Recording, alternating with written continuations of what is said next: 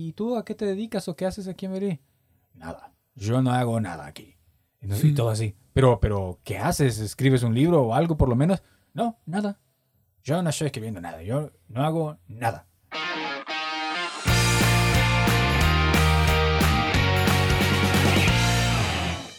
Y bienvenidos una vez más a otro episodio de este podcast Guten Tag desde Berlín, trayéndoles cada dos, tres semanas una historia de cómo es vivir acá y consejos para mudarse acá o cómo son las cosas en esta ciudad.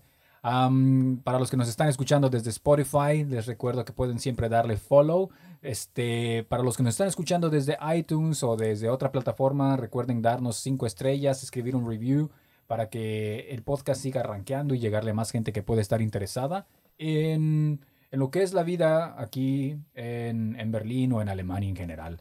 Em, aquí Así los saluda Luis y conmigo está, como en cada episodio, Benja. ¿Cómo estás? Con mucho calor, mucha hueva, la verdad. Este, esta semana estuvo pesada, pero ya es viernes y estamos listos. Ustedes lo escucharán el lunes, como cada semana o como cada dos semanas. O tres semanas. Exactamente. Con la novedad de que hoy, hoy estamos estrenando eh, Instagram. Ah, en sí. caso de que quieran seguirnos por ahí, este, ver lo que vemos nosotros con nuestros ojos desde acá, eh, estaremos comentando algunas de las historias y algunas de las cosas que también presentamos aquí en el, en el podcast. Entonces, si nos quieren seguir, ahí es gutentag.berlin. Perfecto. y bueno, hoy es una fecha, me estabas comentando que es el, El anivers- 60 aniversario de la construcción del el muro de Berlín. O sea, ajá, hace 60 años empezaron a construir el famoso el muro de Berlín. famosísimo muro de Berlín. No, pues qué bien, qué bien, bien por ellos. bien por los rusos. Sí, pero el que sí celebran más es cuando fue la, eh, el derrumbe. Ese es el que celebran. Hoy nada más es así como un día de luto aquí. Casi, Claro, o casi. sea, en, en sí no hay, no hay nada que no celebrar. hay nada que celebrar, es como... Ajá, pero es un buen recordatorio de que los muros no son buenos. Exacto. Y bueno, ¿qué otra cosa? ¿De qué vamos a hablar hoy? Ah, y vamos a hablar de buscar trabajo.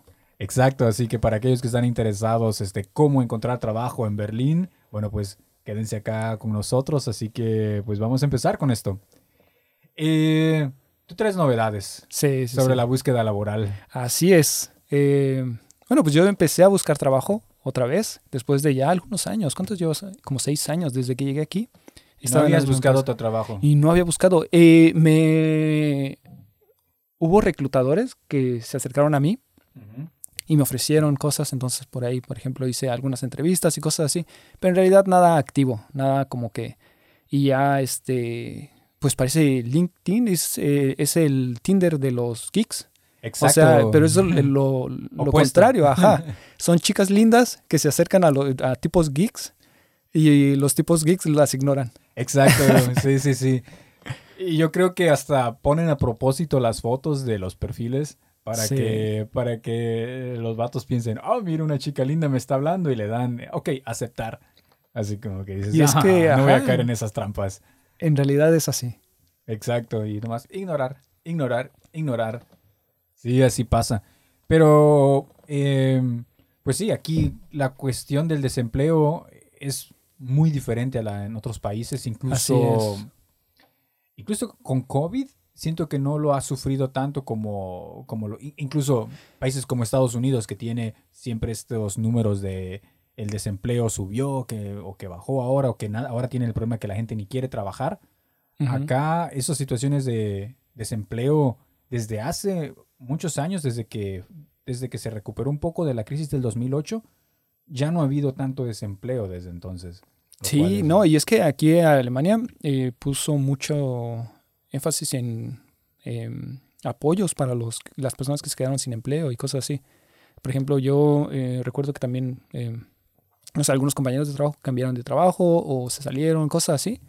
Y al final estuvieron más de un año sin trabajo.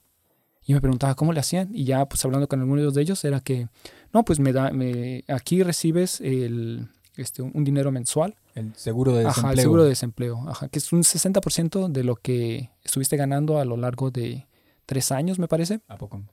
Entonces, pues ellos lo que hacen es que toman, hacen un promedio de eso y te lo están pagando cada mes por Ah, un ya. año. Y ya después de un año, eh, pues ya si eres alemán, te lo reducen o pasas a otro que es el, el número 2, creo que le llaman, porque están clasificados por 1 y 2.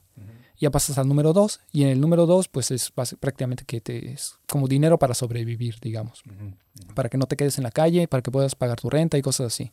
Eh, nosotros como extranjeros pues no podemos aplicar a eso, no somos alemanes. Lo único que podemos aplicar es al, al número 1. Ah, ok, el número 2 es este, el Hartz IV, que le llaman. Sí, exactamente. Ok, FIA es 4, no sé entonces por qué es el número 2. Pero creo que sí es Arbeitslosengeld 2, algo así, pero se llama también Hartz IV, no sé por qué. Mm, ni idea. Sí, pero... Ajá, entonces pues ellos eh, lo que hicieron es que ni siquiera tuvieron que aplicar a ese, sino que simplemente les extendieron el 1. Ok. Ajá, entonces fue, era por un año y lo hicieron por año y medio, dos años, dependiendo de cuáles eran. Y también, eh, pero no es nada más que te estén regalando dinero. O sea, ellos lo que van a hacer es que eh, tú te registras como un buscador de, de trabajo y te asignan a una persona que te va a estar ayudando con tu currículum, que te va a estar contactando empresas, que va a estar ahí como ayudándote para que tú puedas encontrar un trabajo rápido. para supervisar de que no estés aprovechándote del sistema. Sí, y bueno, y ellos también dicen que es para que de, eh, tú consigas un trabajo rápido, porque a ellos lo que les interesa es que la economía se mueva y eh, si tú estás desempleado, pues no, eres, no aportas a la, a la economía, simplemente estás tomando los impuestos y eso no les conviene. Entonces, aunque existe este seguro, ellos siempre te van a motivar, siempre te van a estar empujando para que tú consigas un trabajo lo más rápido posible. hay muchas, hay muchas personas que, ah, o sea, en general, he escuchado muchos que se lo toman de año sabático. Y así, ellos nada más hacen lo mínimo para poder seguir teniendo ese dinero eh, durante el tiempo y ya. Que tampoco está mal, porque al final te lo están descontando cada mes. O sea, nosotros nos lo descuentan. Y a nosotros nos lo descontaron por seis años. El seguro de desempleo. Ajá. Y por ejemplo, nunca lo hemos utilizado. Mm. Mm, y ojalá nunca. Y ojalá nunca lo tengamos que utilizar porque pues ese 60%. O sea, tampoco es. Pero pues también así si lo ves desde un punto, no sé, holgazán, dices, ah, pues puedo estarme un año sin trabajar. Sí. Nada más, eh, ellos lo dicen como que tú estás trabajando para la oficina de trabajo. Porque ellos lo que van a hacer es que te van a estar diciendo, no, pues este, tienes que aplicar a esta empresa, eh, arregla tu currículum. Entonces tú, y tú tienes como, digamos, un horario en el que te van a estar contactando y tú tienes que estar disponible. No puedes salir del país o no puedes hacer vacaciones así, nada más. Eh, pero a la vez ellos mismos te dan un tiempo para que tú te puedas ir de vacaciones. O te dicen, no, pues tienes de estos días en el año eh, y puedes tú tomar los que necesites, digamos, 30 días, 25 días, cosas así para que tengas tus vacaciones. Entonces uno lo hacen como esa referencia de que tú estás trabajando para la oficina de trabajo para que puedas conseguir eh, empleo. Y también eh, te van a dar cursos si lo necesitas, eh, te van a dar capacitaciones. Por ejemplo, digamos que tú... Eso, por ejemplo, pienso y en México estaría muy bien que fuera sí, así. Sí, sí, eso está bien. Hay una Secretaría del Trabajo en la que puedes ir y creo que hay trabajo. Pero, no es tan especializada como eso que mencionas. O sea, decir de, ok, nuestro trabajo es ponerte, eh, eh, o sea, encontrarte. Darte las herramientas para que puedas conseguir trabajo rápido. Exacto. Y si vemos, ok, de repente de plano no agarras, decirte, mira, puedes aprender esto, puedes aprender este curso o este otro, y para en realidad capacitarte para entrar a la economía. Sí, ah, y, y, lo más rápido que puedas. Eh, hay, hay, muchos que se quejan aquí porque dicen, ah, pero es que los, los trabajos que te envían esas oficinas, la oficina de trabajo, están horribles, o sea, son los trabajos que nadie quiere y por lo mismo es que llegan ahí y de ahí los tratan de meter a todos los que puedan que no tienen trabajo. Problemas de primer mundo otra vez, porque en otros países... Vas a pues, agarrar lo que puedas. es por lo menos hay trabajo, dices, ¿no? Ajá. ¿Por qué nos pasaba a nosotros, por ejemplo, en, nuestra ciudad, en México? Buscas trabajo ahí en cualquier página de empleos que hay, buscas y hay tres empleos nada más. Sí, o sea. Y, yo me acuerdo que tuve que aplicar a trabajos que ni siquiera estaban relacionados con lo que yo hacía.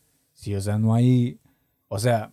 Y, es, y aquí son páginas y páginas y páginas que vas y vas y buscas y salen muchas ofertas de trabajo que están ahí bueno, también depende de qué estés buscando, porque nosotros lo vemos desde el lado de lo que nosotros hacemos, que es este. Pero he visto de varias profesiones y, hay bastante, o sea. Sí, o sea, sí hay más trabajo. profesiones hay, hay, de todo. O sea, sí. hay algunas que casi no hay, pero aún de, de, no sé, incluso de mesero o cosas así. Sí.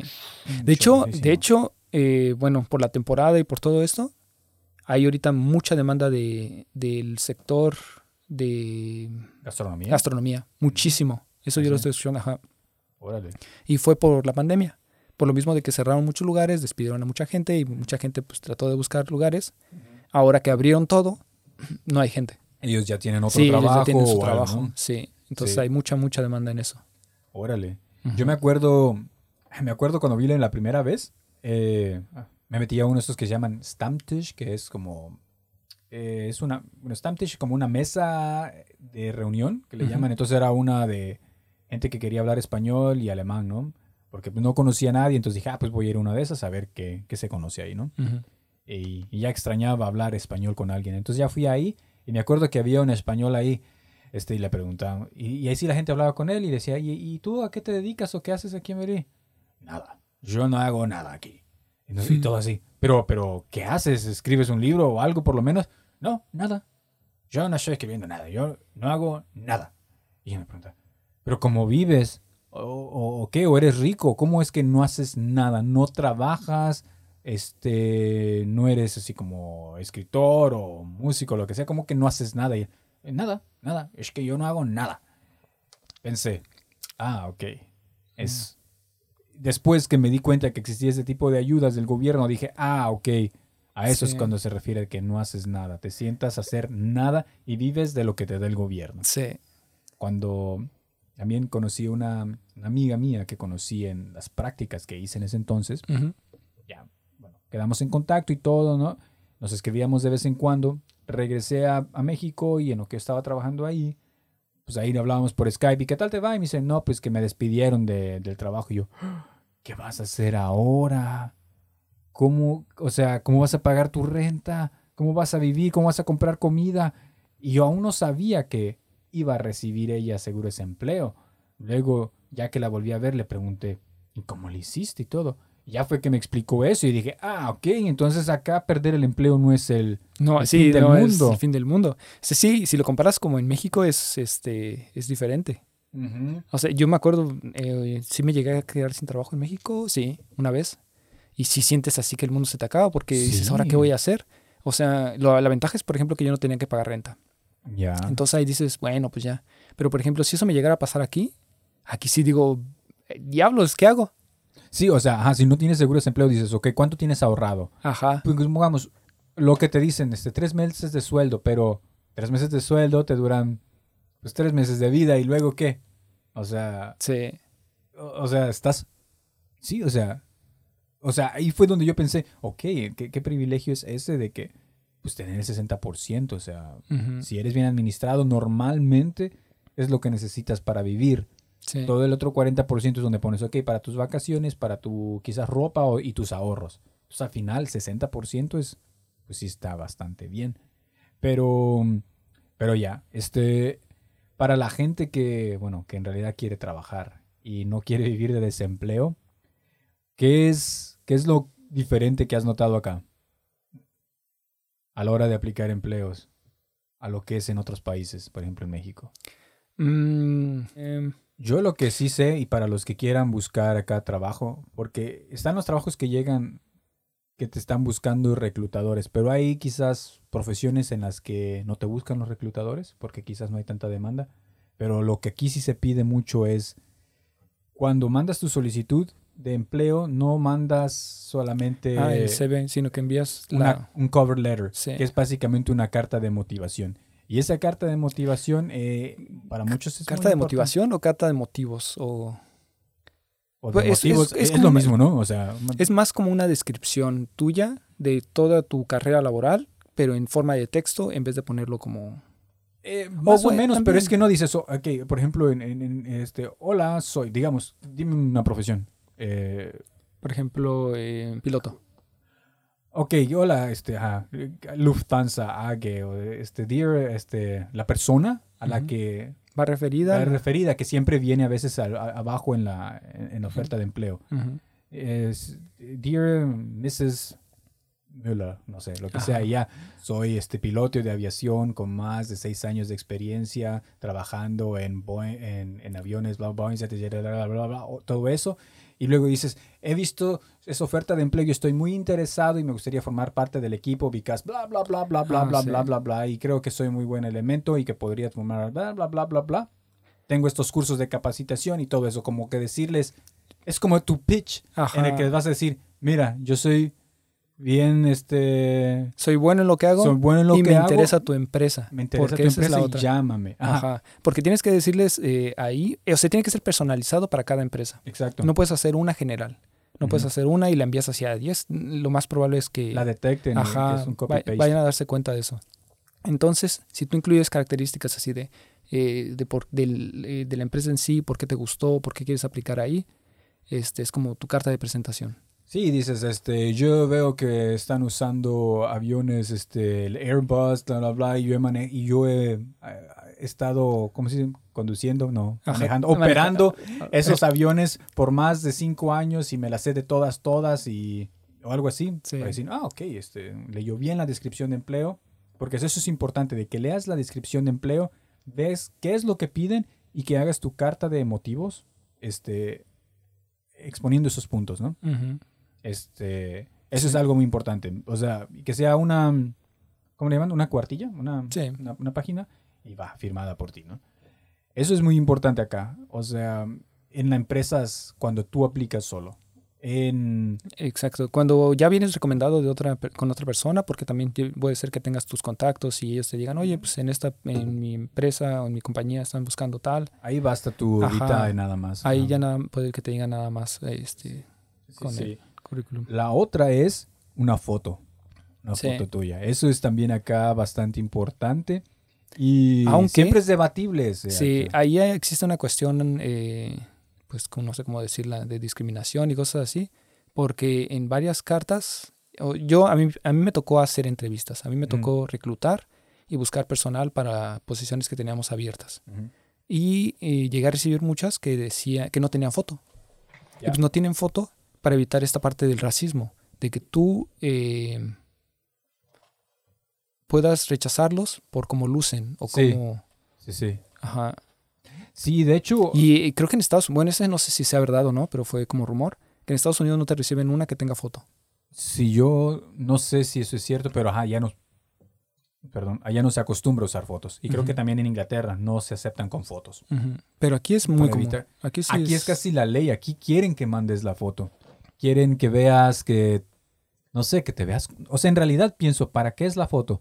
Ahora que también estoy reclutando, pienso, eso simplemente afecta mi, s- mi sesgo en sí. Porque O sea, sí los vas a juzgar por O sea, lucen. aunque no quieras, cuando te sale una persona que se ve acá bien profesional en la foto, automáticamente piensas que es profesional. Ujú. Automáticamente Bueno, pero es que es, eso. ajá, eso está bien. Es, es este. Ese es el, el objetivo, quizás. Sí, sí, porque eh, digamos, eh, tú en una foto para un trabajo no vas a ponerte así. Pero he visto de, Una- he visto de todo. O Sí. sea, o sea, digo, no Ah. pongas foto. O por ejemplo, en México, ¿qué pasa mucho? Que yo a veces he hecho, eso les he dicho a algunos, que en México no se acostumbra a enviar la foto. Y no hay eh, una regla de, Sí. de que no tienes que enviarla o sí tienes que enviarla. No hay una regla. Pero digo, pero cuando viene así que pongas tu foto en el currículum, digo, pon una foto buena. Muchas ponen la foto del título universitario. Ah, es la peor foto que puedes poner porque estás serio, te ves muy chavo, Y está súper editada. está súper editada y aparte en blanco y negro. Sí. La cosa es de que yo lo que siempre he dicho, pon una foto en la que te veas como si estuvieras apareciendo en la revista de Fortune 500 Sí, o y en a- una Forbes, así. Tómate una foto que pagues unos mil pesos por una foto una buena. sesión fotográfica. Y Una aquí los sesión- pagan. Aquí sí. los pagan. Ajá, sí consigues, sí llegan a hacer eso. Sí es común. Una que te veas como si estás en una, en una revista de, de negocios. Ujú.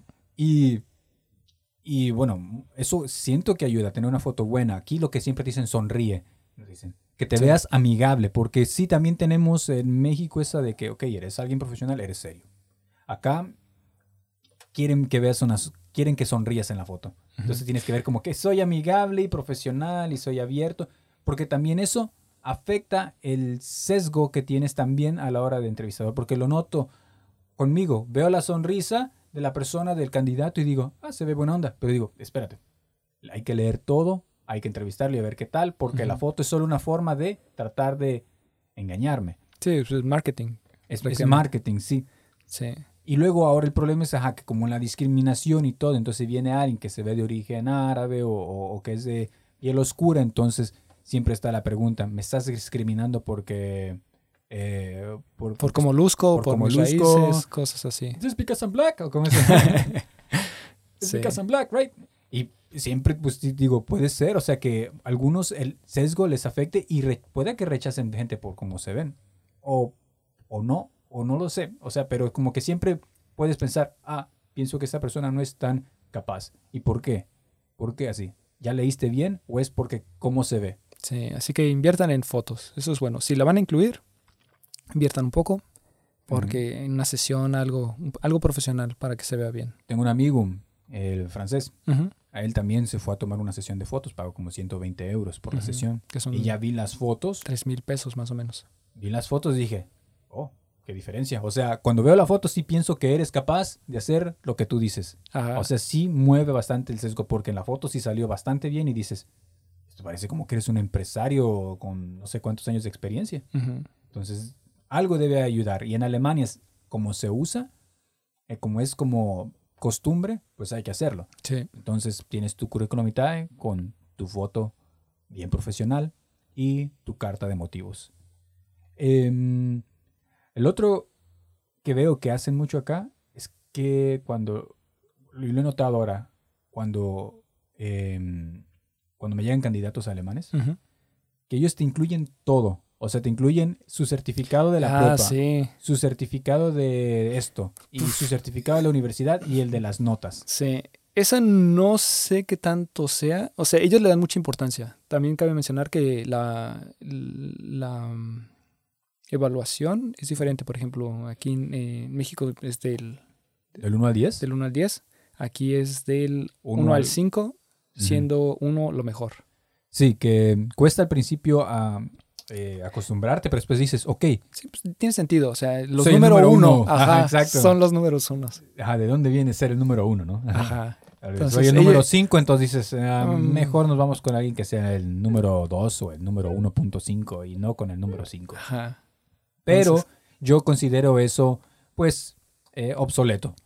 Pero los alemanes siguen, siguen enviándolos así y en empresas tradicionales siempre te lo van a pedir. Entonces, si vienes del extranjero, es- hay que tratar de, de convertir las notas que quizás tengas del 1 al 10 o del 1 al 100 o A, B, C, D, E, como es en Estados Ajá. Unidos, este, al sistema de, de- de alemán. Para decir, ok, el mío fue, un 9.5, que sería el equivalente a un 1. punto algo, ¿no? También Eh, depende qué tan alemana sea la empresa. Sí, por eso, sí, Porque que son si bien es- tradicionales. Ajá. O sea, si, si, vas, vas, a, a aplicar, por ejemplo, a Bosch o a alguna empresa. a la Mercedes Ajá. o cosas así, te van a pedir todo eso. Otra- Sí, ya los startups son un poco más relajados en ese aspecto y como hay mucho extranjero, Sí, pues ajá, yo, yo casi no recibí muchos de esos. Pero sí, de alemanes sí los recibí bastantes. La otra es los las cartas, cartas de recomendación. Se llaman Zeugnis, se llaman aquí. Ah, la carta de recomendación, cada que tienes un empleo, al final del de, ese, de la terminación de ese contrato, o cuando te vas a cambiar, o cuando te despiden, tú tienes el derecho a que te den una carta de recomendación. Por ley, la, tú puedes siempre pedir que sea una carta de recomendación buena. Sí. Pero, Ese es, ese es el truco. Aquí en Alemania no te pueden dar una carta de recomendación mala. O sea, no pueden Exacto. decir que, que así hayas hecho lo que hayas hecho. No te pueden decir en la carta que fue algo malo. Lo que hacen es que un los de, ajá, secreto. los de digamos. HR tienen un lenguaje que utilizan en 200 palabras que aparentemente son positivas, en realidad son negativas, y con eso transmiten a otros HR de que no eres bueno. Sí, así como estamos muy satisfechos con el trabajo de fulanito. Es una persona comunicativa y entusiasta. Sí, bien, ¿no? Ajá. Pero ya, por ejemplo, el entusiasta podría ser Yo me acuerdo el que me hicieron uno que, Que te decía, falta experiencia". I highly recommend Luis for bla bla bla this job. Ajá. Y supongo que ese I highly recommend es algo como que porque luego se la mostré a una amiga que trabaja en HR y dijo, "Ah, mira, esa es una buena letra." Suponiendo, por ejemplo, quizás enfatizando esas cosas, dices, ah, ok, es una buena. Si te dice, I recommend this person, o ni, siquiera dice eso, supongo que entenderían ellos que no es quizás tan buena. Pero como no somos de HR, no sabemos todos los las palabritas, ¿no? Pero De hecho, por ejemplo, también para la visa se necesita una, una carta de recomendación o una carta escrita por tu em, por la empresa en la que trabajas o por alguien de la empresa que trabajas. Este y justificando por qué te necesitan o cómo. no es como para decir que trabajas ahí. Ujú, ujú. Y eso también lo toman en consideración, pero por ejemplo la que yo a la que me dieron era así, uf, o sea, una maravilla, como si fuera una maravilla yo. Ok, y ajá, y ok. lo leí y dije, ay, ok, gracias.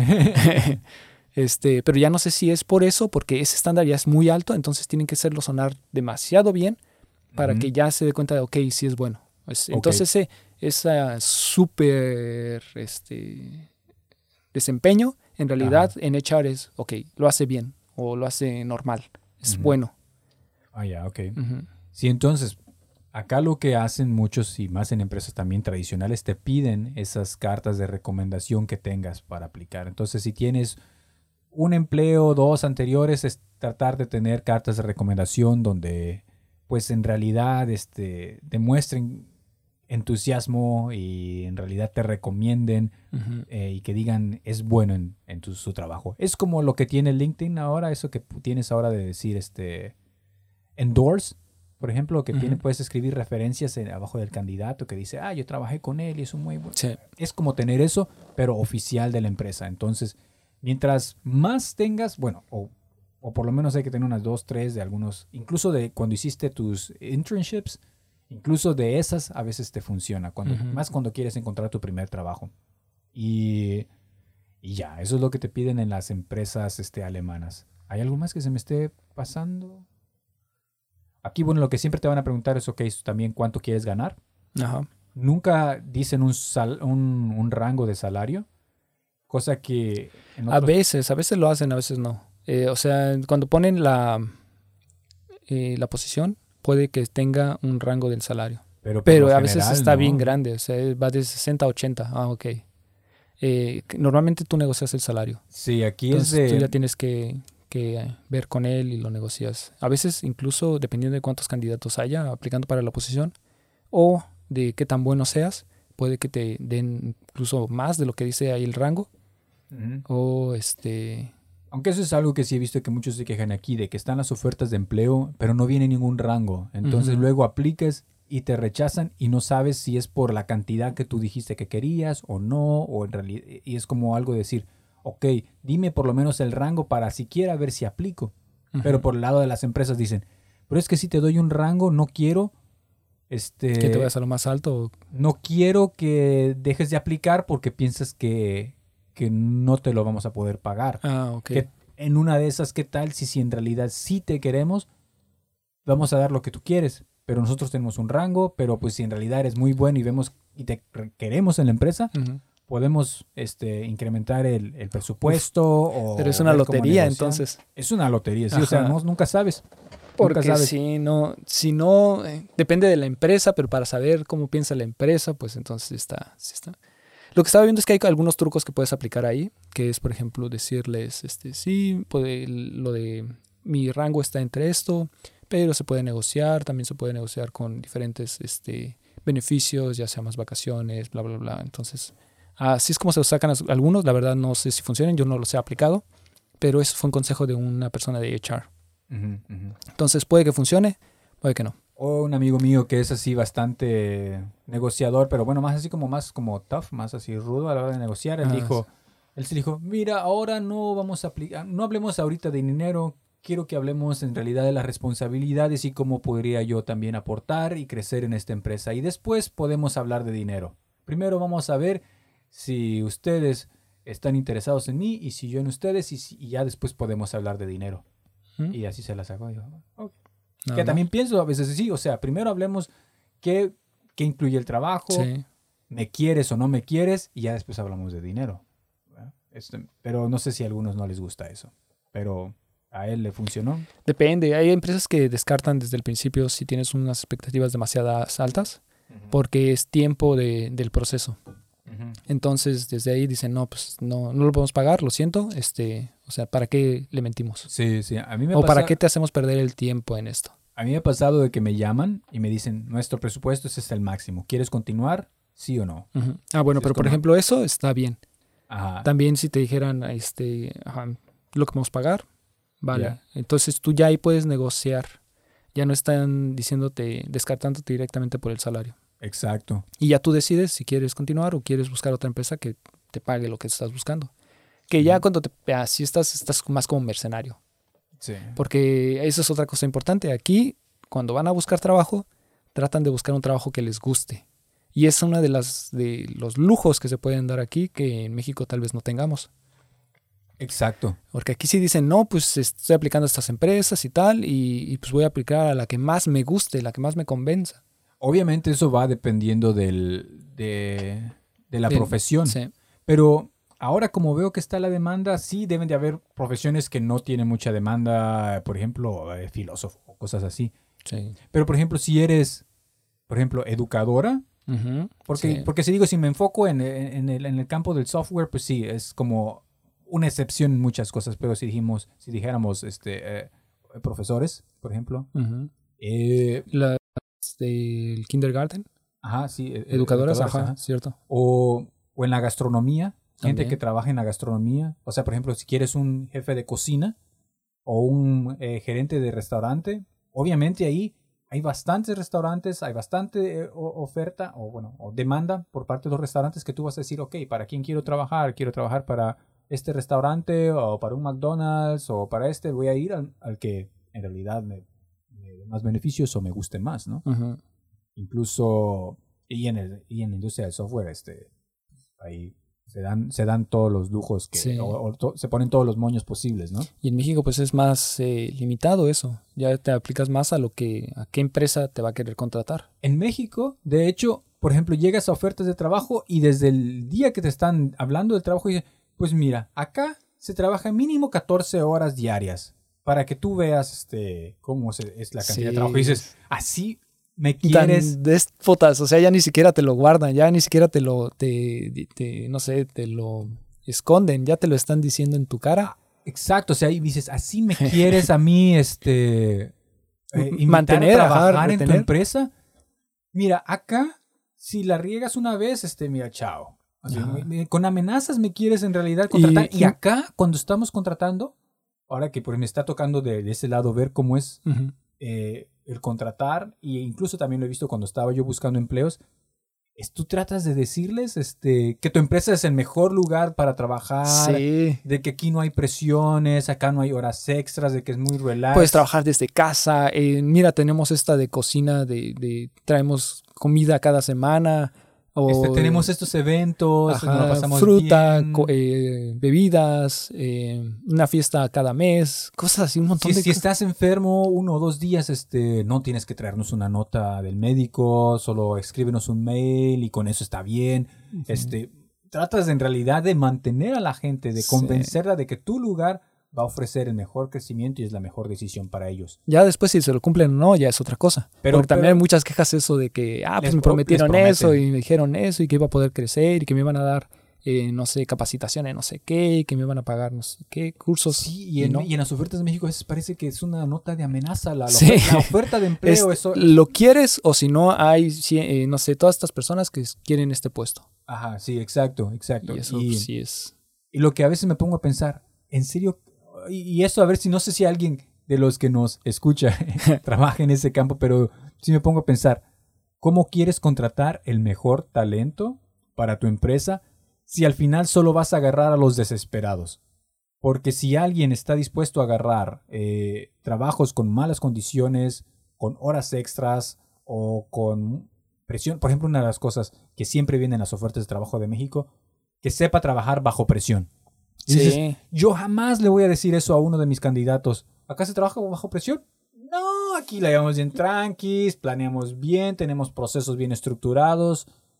No le voy a decir, sí, aquí se trabaja bajo presión. No, se van todos. En México, ¿cómo vas a agarrar a alguien bueno si le dices eso desde el principio? Sí. Vas a agarrar, no vas a agarrar mejor porque el mejor ya agarró un buen trabajo. Vas a agarrar al desesperado que está dispuesto a trabajar bajo las condiciones que tú le das. Y si quieres el crecimiento para tu empresa, tú lo que necesitas es la gente con mejor talento, no al desesperado. Que, y el desesperado va a tomar el trabajo y se va a ir a la primera oportunidad que tenga de algo que le ofrezca mejores condiciones. Lo que sí también es que el nivel es más alto. Porque no es, tan, no es solo de que haya demasiado trabajo y haya demasiadas oportunidades. El nivel es más alto. Tú también lo ves en, en tra- en los mismos trabajos aquí en México. Y pues no vas a calentar un asiento. Tú vas a ir a trabajar y vas a realmente darlo eh, todo. Entonces tratan de ser también muy eficientes. O sea, eso de la eficiencia alemana es verdad. Por lo mismo trabajan menos horas. Porque pues, también ellos mismos se han dado cuenta de que eh, el número de horas que trabajas en realidad no reflejan la productividad. Tú puedes trabajar menos horas y ser igual de productivo que alguien que trabaja más horas en el día, digamos, 8, 9 horas, La- la- 9, 10 horas al día. Sí, y de hecho, de creo que la palabra ahí es, este, no es tanto siquiera productividad, porque productividad es producir más. La eficiencia, eficiencia. sí. Ajá, exacto. Ajá. Sino que en realidad lo que haces, hace tu empresa o hacen tus, tu equipo de trabajo es algo que genera valor y no simplemente hacer mucho para demostrar que estamos trabajando, sino lo que trabajamos genera valor. sí. Eh, otra. Y si me va, y- pero aquí me voy a saltar un poquito otra vez a lo que, cómo es el proceso de, de aplicar. Y algo que es este. em, que me pareció aquí muy positivo. Es que cuando aplicas a un trabajo, nunca te hacen, ¿cómo se llama? Ghosting, creo que se llama. Ah, Eh, de que- escribes, mandas tu Ajá. solicitud y nunca escuchas de ellos. Eso casi no pasa aquí. Casi no pasa, pero sí pasa. Yo, por- yo, yo cuando aplico empleos, yo llevo mi registro, ¿no? Sí. Entonces llevo yo ahí, tengo bien este, anotado cuántas me respondieron y es un porcentaje muy mínimo de las que Mm. no... te No es como en. México que ya sabes que la que no te respondió es porque no te quieren. Sí, pero que no- es con ah, todas exacto, Porque ahí es todas, todas las que ya sabes que si no te respondieron es porque no les interesas. Entonces ya más bien es calcular cuánto tiempo tengo que esperar para que no me respondan. Exacto. después de cierto tiempo Después ya, de dos semanas ya la Ya. descarto. Ya la descarto. Sí, eso es verdad. Y eso es algo que también siento que Y, es y- importante. o y sí, y creo que sé por qué es eso. También el proceso de, de, de contratación es muy largo. O sea, aquí sí llega a haber un proceso de tres, cuatro meses a veces. O hay algunos que no sé si más, pero yo sí he visto a personas que los contratas. ¿Cuándo van a empezar? Ah, pues en eh, tres meses, Sí, en cuatro meses. exacto. Y dices, wow, ok, bueno, y ya desde, desde ahorita los tenemos que... Por eso es que también los buscan y ya saben que, de- que esa posición la van a necesitar ya es funcional en tres meses. Sí, pero, pero bueno. Y eh, por eso también el periodo de notificación cuando tú vas a dejar un trabajo también es muy grande. Sí. Sí, acá, por- bueno, por ejemplo, primero uno de esos, si te, te aplicas y siempre te responden, recibimos tu solicitud, este espera, estamos revisando, lo que sea, Ujú. y etcétera. Y luego cuando pasas los primeros este, eh, stages, o ¿cómo se dicen? Etapas del proceso de reclutamiento, siempre obtienes un feedback. Si hablaste con la de recursos humanos, te dicen, ok, nos vamos a poner en contacto contigo para ver cómo procedemos. Y ahí, aunque sea un no, siempre te lo van a decir. Te dicen, Sí. muchas gracias por aplicar. Desafortunadamente recibimos eh, eh, miles de solicitudes y, y no estás en la lista de, de los que van a proseguir. Dices, ah, bueno, pues ya la descartas, ya pones en tu lista. Ok, tache. Y Sí, eso... Y también, por ejemplo, cada. Cuando. Sí, cuando me llegaron a. a- cuando entré en algún proceso eh, y estaba tardando más de una semana o dos semanas, siempre era de. Ah, estamos todavía en el proceso, este, por favor, eh, continúa esperando o, o te mantendremos a- al tanto de, de cómo va el, el, proceso. Sí, claro. Para saber cuándo va, tienes tu siguiente entrevista, porque también el, el- proceso, pues es, es, creo que un poco más largo que en México, no sé cómo eh, sea para ti. Es, si no lo Yo creo que en México que nada más me tocaron dos entrevistas. Yo hice una muchas que- en México. Sí, una que, o sea, me refiero a, a- en el proceso para aplicar un trabajo, Ah, era ya. nada más la primera entrevista como introductoria y después una con alguien para hacer Con una prueba. manager, ajá. Ajá, para hacer una prueba o, o- dependiendo, yo era desarrollador, entonces era más como un día de prueba Ujú. y te dejaban alguna tarea para que hicieras y listo. Y ya si funcionaba o no funcionaba. Pero pues, era más corto. Aquí es pasas por la de recursos humanos, después tienes una entrevista con alguien que este, trabaja en el departamento, en el área que tú vas a estar trabajando, y después tienes otra con el eh, con alguien que sea manager. Sí, sí, sí. Y, y ya después, este... Pero eso, nunca te van a decir, nosotros te llamamos y después no te llaman. Eso no, muy rara vez va a pasar. Mucho más cuando ya estás en el proceso, ahí siempre vas a tener un feedback. Y eso es algo que sí me, sí me gusta de aquí. Que ah, lo malo es que duele escuchar, incluso cuando te llaman para decirte no, o cuando te escriben un mail para, para decirte que no, lo único que sí pasa es de que, bueno, pues, pues sí te duele el escuchar. Cuando, que no sé si es parte de la cultura quizás mexicana en el hecho de que, por ejemplo, cuando alguien te invita a una fiesta de, de cumpleaños o lo que sea y tú la y tú no, no quieres ir o no puedes ir y nunca dices no, no puedo ir y dices tal vez esa parte como para decirte no quiero rechazarte. Ujú. Sí, es igual Puede con lo mismo de de la cultura. cultura. ajá, de Puede que ser de que no quiero rechazar tu aplicación porque no sé, no quiero herir tus sentimientos o qué sé yo.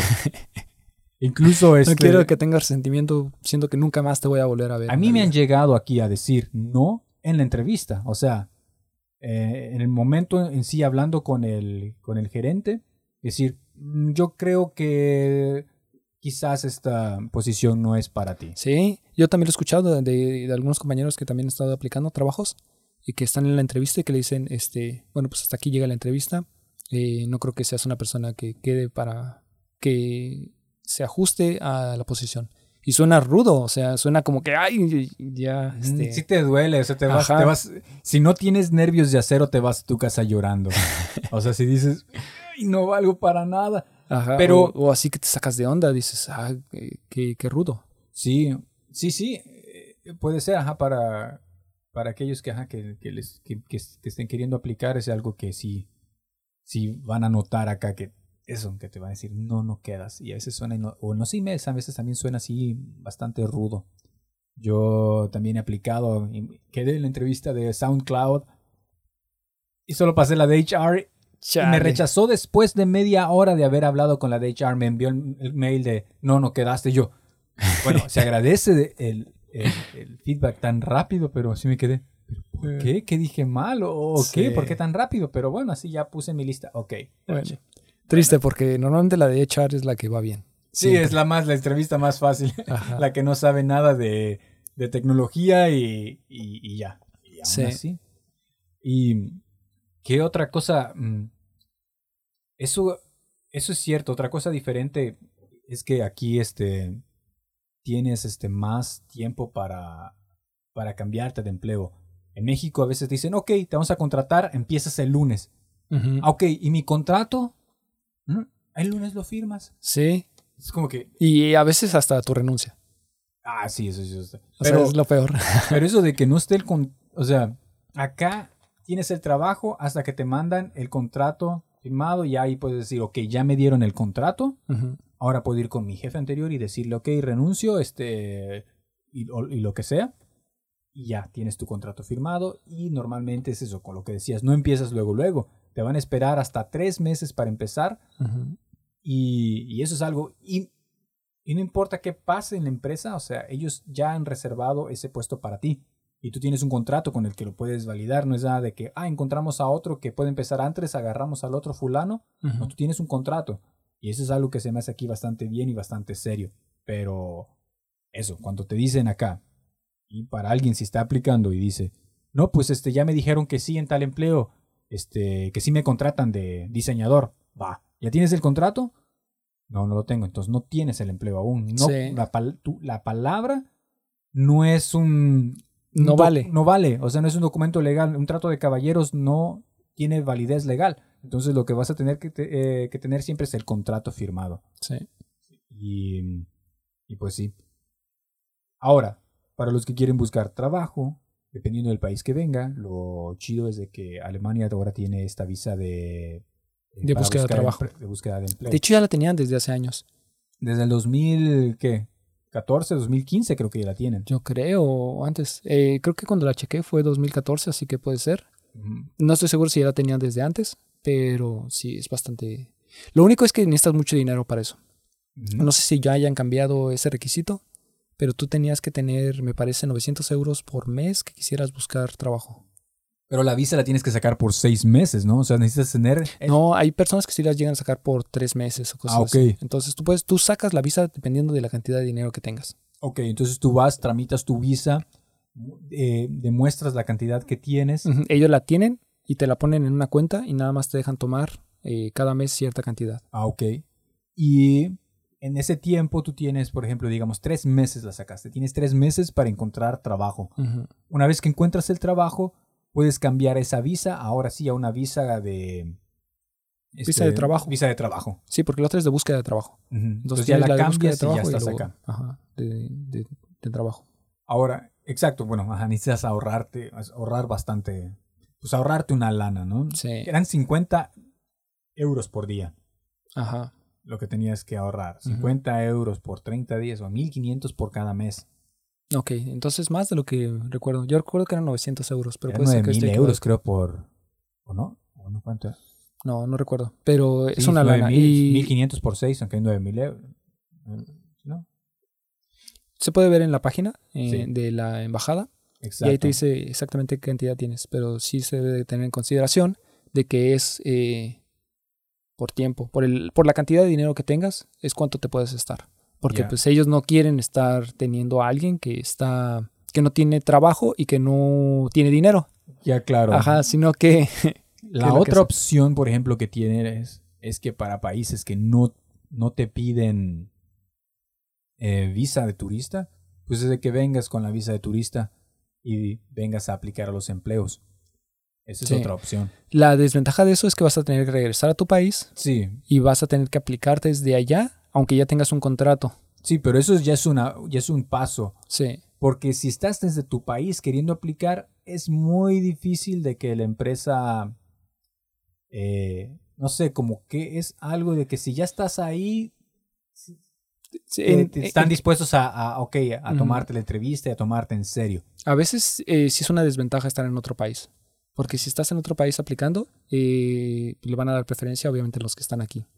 Y además es también por todo el trámite que tienen que hacer ellos ante la oficina de trabajo cuando van a contratar a alguien que es extranjero.